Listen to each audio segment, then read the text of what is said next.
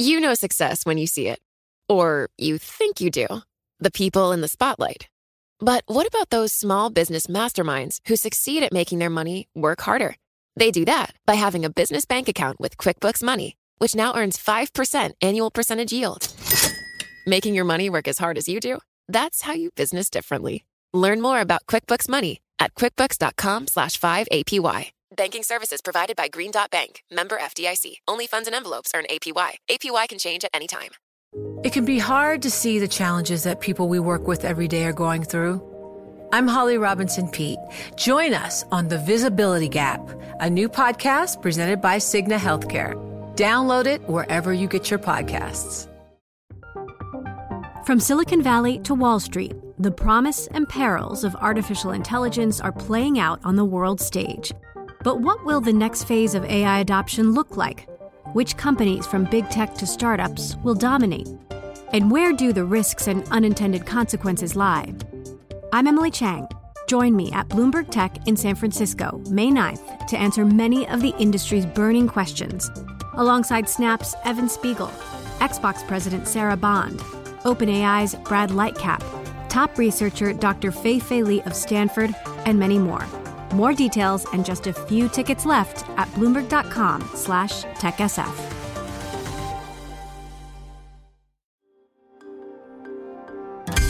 Le entregamos todo lo que necesita saber para comenzar el día. Esto es Bloomberg Daybreak para los que escuchan en América Latina y el resto del mundo.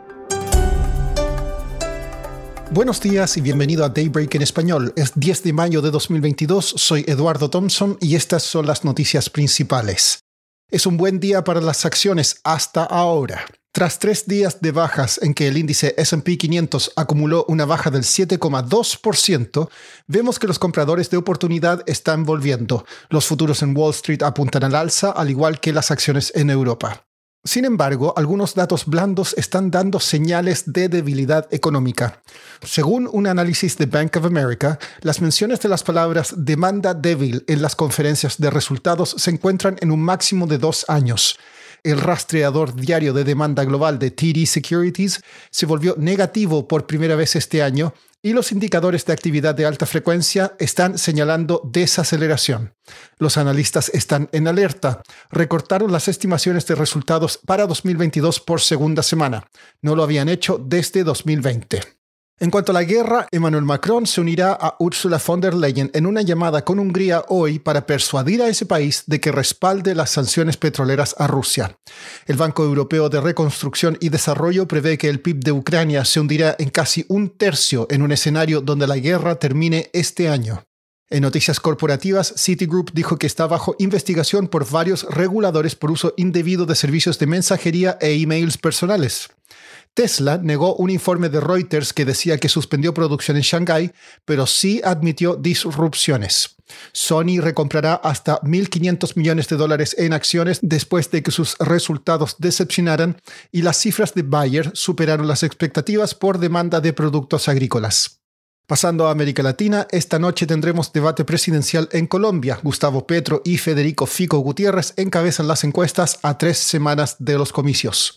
En México, las periodistas Yesenia Molinedo Falconi y Sheila García Olivera fueron asesinadas en el municipio de Cozoleacaque, en el estado de Veracruz, esto según el periodista Joaquín López Dóriga. En El Salvador, el presidente Nayib Bukele dijo que el gobierno compró 500 bitcoins, su mayor compra a la fecha. La criptomoneda fue declarada como moneda de curso legal en el país en septiembre. El Aeropuerto Internacional de la Ciudad de México reducirá los vuelos en un 25% y aerolíneas nacionales y el gobierno acordaron migrar parte del tráfico a los aeropuertos en las afueras de la ciudad. Andrea Navarro es periodista de Bloomberg News en México y nos explica más sobre los motivos de esto. Lo que está pasando en la Ciudad de México es que el aeropuerto está saturado desde hace mucho tiempo. En tierra se ven videos de, horas de espera para pasar migración y en el aire todos sabemos, todos los que vivimos aquí sabemos de los retrasos de muchas horas para, para tomar cualquier tipo de vuelo. Esto se iba a solucionar con un aeropuerto que se iba a construir en el 2013, que se empezó a construir en la administración pasada, pero que este gobierno canceló. Entonces su alternativa fue reconvertir una base militar que se llamaba Santa Lucía en el ahora aeropuerto Felipe Ángeles. Este aeropuerto está a 50 kilómetros de la Ciudad de México más o menos e inició operaciones en marzo, pero dada la geografía de la Ciudad de México, que es muy montañosa, el espacio aéreo es algo complicado. Entonces, a la hora de agregar este nuevo aeropuerto, tuvieron que rediseñar este espacio aéreo el año pasado. Y desde ese entonces, las aerolíneas, los pilotos e incluso los, los controladores aéreos dicen que el diseño no es del todo ideal, entonces ha ido incrementando la cantidad de, incidentes aéreos de aeronaves que, que tienen problemas llegando o saliendo de la Ciudad de México. Andrea, recientemente subieron un evento que generó controversias en redes sociales. ¿Qué fue? El sábado en la noche había un avión de Volaris estacionado en una de las, eh, de las pistas del aeropuerto de la Ciudad de México esperando salir y otro avión de Volaris venía entrando. Entonces iba a llegar a la misma pista y pues fue una cuestión de minutos, segundos en los que los controladores aéreos se dieron cuenta que no, no podía aterrizar un avión en la pista en la que había otro y se pudo arreglar el tema. ¿Qué ha dicho el gobierno sobre cómo planea aumentar la seguridad? Sí, después de todas las cartas de quejas que han recibido en la última semana y de este incidente el sábado, primero renunció el jefe de, del CNEAM, que es el Servicio de Navegación de, de México, y se prometió hacer mesas de trabajo con todos los actores involucrados para ver qué se puede hacer con el espacio aéreo y, y pues encontrar una solución para que no vuelvan a pasar este tipo de situaciones. Por último, la guitarra eléctrica modelo Fender Mustang de Kurt Cobain será subastada. El vendedor es Jim Irsay, dueño del equipo de fútbol americano Indianapolis Colts, quien destinará lo recaudado a una campaña por salud mental. Cobain, miembro del grupo Nirvana, falleció en abril de 1994. Eso es todo por hoy. Soy Eduardo Thompson. Gracias por escucharnos. Para conocer todas las noticias que necesita para comenzar el día, revise Daybreak en la app Bloomberg Professional, donde puede personalizar las noticias que desee recibir.